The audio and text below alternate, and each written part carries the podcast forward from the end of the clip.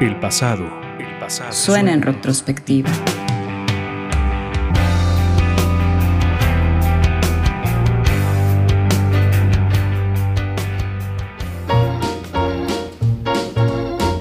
Una mujer que la historia ha dejado entre las sombras, pero que mucho antes que otros grandes del rock, ella ya estaba construyendo las bases del género. Una genio de la guitarra que cimentó el rock and roll. Transgresora, con una voz que resuena en la historia y una habilidad para su instrumento que resulta incomparable. Se le ha llamado la madre del rock, Sister Rosetta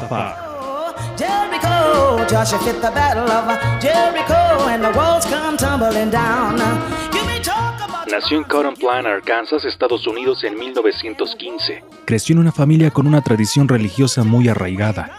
Una niña que desde los cuatro años demostraba ya su gran talento para la música tocando la guitarra. A mediados de los años 20 su familia se muda a Chicago y comienza a realizar presentaciones en público con su madre interpretando música religiosa.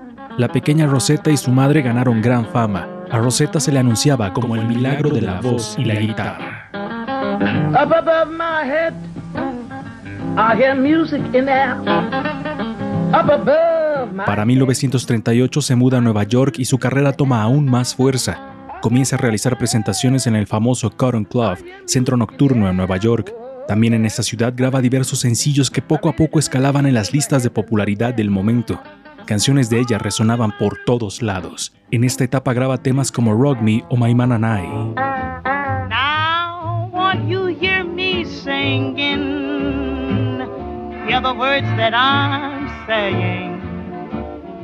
Las instituciones religiosas estaban en contra de que Rosetta sacara de los lugares sacros la música gospel y la mezclara con otros géneros. Sin embargo, Tharp seguía adelante. Con esta mezcla le daba una identidad a su estilo y sentaba las bases del posterior rock and roll, género que después interpretarían personajes como Chuck Berry, Little Richard, Jerry Lee Lewis, entre otros.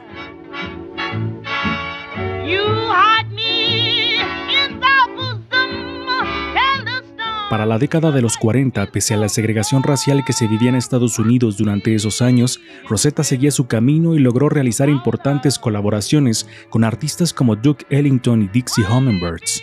Trabajando de la mano con el productor Sammy Price, publicó el sencillo Strange Things Happening Every Day con Decca Records, una canción religiosa de gospel que fue la primera con sus características en posicionarse en las listas de éxitos de rhythm and blues de la época. Muchos argumentan que también podría ser de las primeras grabaciones de rock and roll en la historia.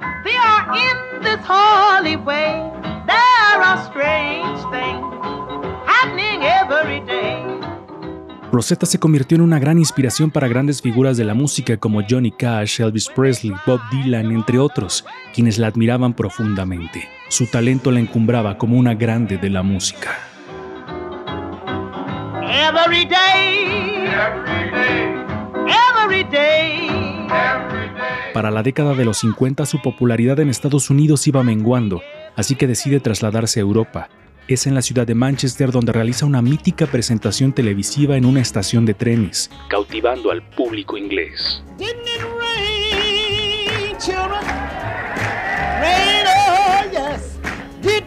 Oh? Rosetta murió en la década de los 70, pero su legado jamás podrá ser borrado de la memoria del mundo. De las primeras constructoras del rock and roll, su nombre sonó en el pasado, resuena en el presente y deberá permanecer fuerte en el futuro.